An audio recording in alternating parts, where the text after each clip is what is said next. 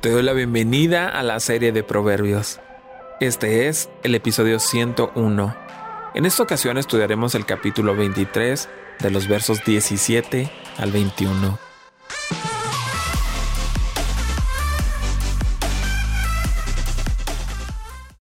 No envidies en tu corazón a los pecadores, más bien muéstrate siempre celoso en el temor del Señor. Cuentas con una esperanza futura la cual no será destruida. Hijo mío, presta atención y sé sabio. Mantén tu corazón en el camino recto. No te juntes con los que beben mucho vino, ni con los que se hartan de carne, pues borrachos y glotones, por su indolencia, acaban harapientos y en la pobreza. Este grupo de versos gira alrededor del alcoholismo y la glotonería. En el verso 17 el corazón representa la voluntad.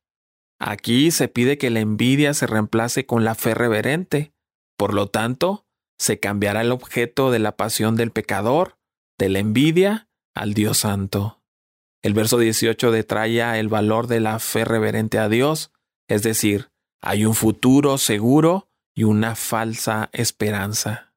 Esta es una trampa en la que es fácil caer.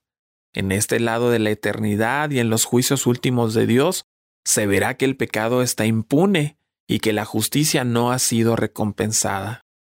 Nuestros corazones, en lugar de envidiar a los pecadores, deben estar llenos de compasión por ellos, ya que no tienen nada que esperar sino la muerte. En lugar de envidiar a los pecadores, determina tener una perspectiva eterna enraizada en el temor del Señor un reconocimiento activo de la grandeza y la justicia de Dios. En un sermón sobre este verso, Charles Spurgeon dio una maravillosa definición del temor del Señor. El temor del Señor es una breve descripción de la verdadera religión. Es una condición interna que muestra una sumisión abundante a nuestro Padre Celestial. Consiste en una reverencia santa de Dios y un temor sagrado por esto. Esto va acompañado de una confianza infantil en Él, que conduce a la obediencia amorosa, la sumisión tierna y la humilde adoración. Los hombres deben despertar con Dios, caminar con Él y acostarse con Él, estar en continua comunión con Él y estar en conformidad con Él. Esto es estar en el cielo de antemano. Si esta vida fuera todo lo que habría, entonces tendríamos mucho más razones para envidiar a los pecadores. Sin embargo, como lo demuestra la conclusión del libro de Eclesiastés, hay mucho más. Y por lo tanto, la sabiduría nos dice que debemos vivir en el temor del Señor. El mundo en el que vivimos está en distorsión por el pecado, que la mayoría de los que poseen la riqueza no tienen ningún temor o respeto hacia Dios. Con bastante frecuencia, este hecho es causa de malestar en muchos creyentes. Razonan y dicen, ¿cómo es posible que tal o cual persona sea tan rica y prospere a pesar de ser tan impía? En cambio yo no tengo ni para satisfacer mis necesidades básicas, a pesar de que me estoy esforzando por agradar al Señor. A creyentes que piensan así, los sabios aconsejan, no tenga tu corazón envidia de los pecadores, en lugar de eso, es necesario perseverar en el temor de Jehová todo el tiempo. Es una manera de decir, no desmayes en tu respeto, devoción y confianza en el Señor. Dios sabe lo que hace y por qué lo hace. Además, como dice el texto leído, ciertamente hay fin. Esto significa que Dios tiene un buen propósito tanto para que el impío prospere como para que el creyente no prospere. Pero también significa que el fin del impío, si no arregla su problema de pecado con Dios, es el castigo eterno, mientras que el fin del genuino creyente es la gloria eterna. A la luz del fin que espera al creyente, no importa la leve tribulación momentánea que a veces tiene que padecer. Al fin de este dicho de los sabios encontrarás una hermosa promesa tu esperanza no será cortada. Esto significa que Dios cumplirá todo lo que ha prometido para los que somos de Él. Entonces, los invito a no preocuparse por la aparente prosperidad de los impíos, no tengan envidia de ellos, perseveren en su confianza y devoción al Señor y jamás serán defraudados. El verso 19 es un llamado muy conocido para prestar atención y no sufrir luego las consecuencias como algunos no escucharon. Otra vez, los versos 20 y 21 describen una mala compañía que se ha de evitar. El tema del bebedor de vino, es decir, el borracho, se encuentra en varios pasajes, aunque también se subraya el valor moderado del vino. El hijo borracho podía ser matado por poner en peligro a la familia y a la comunidad.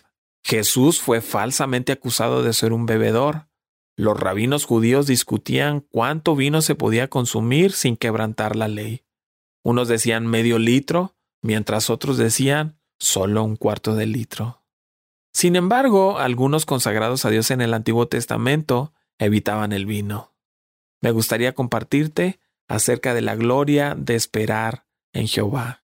La paciencia es una virtud necesaria para poder disfrutar de las bendiciones de Dios en la forma más amplia. Esperar en Dios entonces nos trae paciencia en momentos de crisis, en quien confiar por nuestras necesidades, a quien clamar en momentos de angustia. Esperar en Dios nos trae paciencia en momentos de crisis, nos trae seguridad en momentos de peligro y nos trae sabiduría en momentos de duda. En vez de invertir tanta energía en buscar los medios para solucionar nuestros problemas, más vale tomar un poco de tiempo para descansar en la presencia de Dios y meditar en su palabra para iluminarnos y darnos los valores que nos hacen falta para vivir la vida en forma positiva y tranquila. Junto al bebedor de vino está el comilón de carne. Ambos llegan a la pobreza, a vestirse en harapos o trapos, nos hace recordar el capítulo 21 en el verso 17, y la advertencia honesta contra el uso del vino y de los perfumes. Hay que evitar los abusos. Es interesante que los rabinos discutían cuánta carne es excesiva.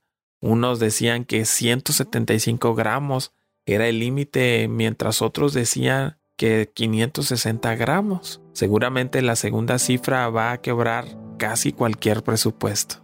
Esto repite el contexto básico de Proverbios, que es la sabiduría, instrucción y guía de un padre para sus hijos. En una ocasión leí que en el reinado de la reina Isabel había una ley que obligaba a todos a ir a la iglesia en su parroquia, pero muchos romanistas sinceros odiaban ir y escuchar la doctrina protestante. Por temor a la persecución asistieron a la iglesia parroquial pero se ocuparon de llenar sus oídos de lana para que no oyeran lo que sus sacerdotes decían. Es un trabajo miserable predicar a una congregación cuyos oídos se detienen con prejuicios. El consejo sabio a un hijo o hija es que no deben mezclarse con aquellos que abusan excesivamente del alcohol o la comida. El borracho y el glotón tienen un mal futuro, pobreza y vestidos rotos y el hombre o la mujer sabio no lo compartirán con ellos. El borracho y el glotón representan la epítome de la falta de disciplina. Los autoindulgentes se reducen a la indigencia debido a la somnolencia que acompaña a la adicción al vino y el exceso de comida. Sus estómagos llenos vacían sus mentes. Se trata de un joven que se ha desviado del camino correcto y se ha juntado a los borrachos y a los glotones. Los sabios aconsejan a este joven diciendo, Oye, hijo mío, y sé sabio. Luego hacen la invitación, endereza tu corazón al camino. Es una forma de decir, vuelve al camino correcto desde el cual te apartaste. Los borrachos y los glotones jamás serán buena compañía para los que quieren andar en camino correcto. ¿Por qué? porque los borrachos y los glotones están condenados a la pobreza. La borrachera y la glotonería producen el mismo resultado que la pereza, conducen a la pobreza. El sueño hará vestir vestidos rotos, dice el proverbio. Todo esto me hace pensar en esta conmovedora parábola relatada por el Señor Jesucristo, la parábola del Hijo Pródigo. El Hijo Pródigo se desvió del camino correcto y abandonó su casa se juntó con borrachos y glotones, con quienes gastó todo el dinero de la herencia. Estando en bancarrota espiritual y económica, no le quedó otra cosa sino apacentar cerdos y llegar al camino de anhelar comer lo que los cerdos comían, pero ni aun así le daban.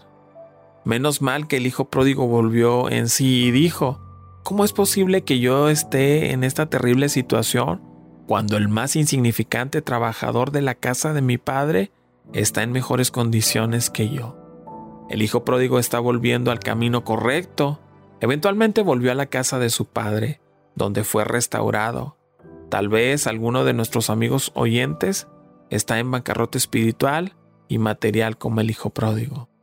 Ese es el momento para recapacitar, enderezar los pasos y retomar el calor de la hermosa comunión con el Señor. Te invito a que sigas con nosotros estudiando el libro de Proverbios. Cada día subimos un capítulo nuevo en las principales redes sociales. Puedes encontrarnos como Comunidad Capital en Facebook, en YouTube y en Instagram. Siéntete libre de buscar todos nuestros contenidos en Internet. Estoy plenamente convencido de que serán de mucha ayuda para ti y tu familia.